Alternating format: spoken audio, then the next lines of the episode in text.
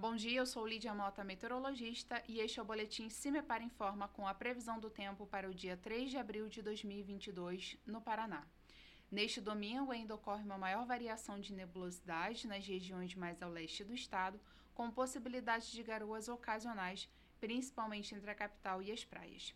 Temperaturas um pouco mais elevadas também são esperadas sobre essas regiões, se comparadas ao dia anterior. No interior do estado, o sol deverá predominar, contribuindo para a elevação das temperaturas. Somente entre o oeste e sudoeste do estado, algumas pancadas de chuva são esperadas entre os períodos da tarde e da noite.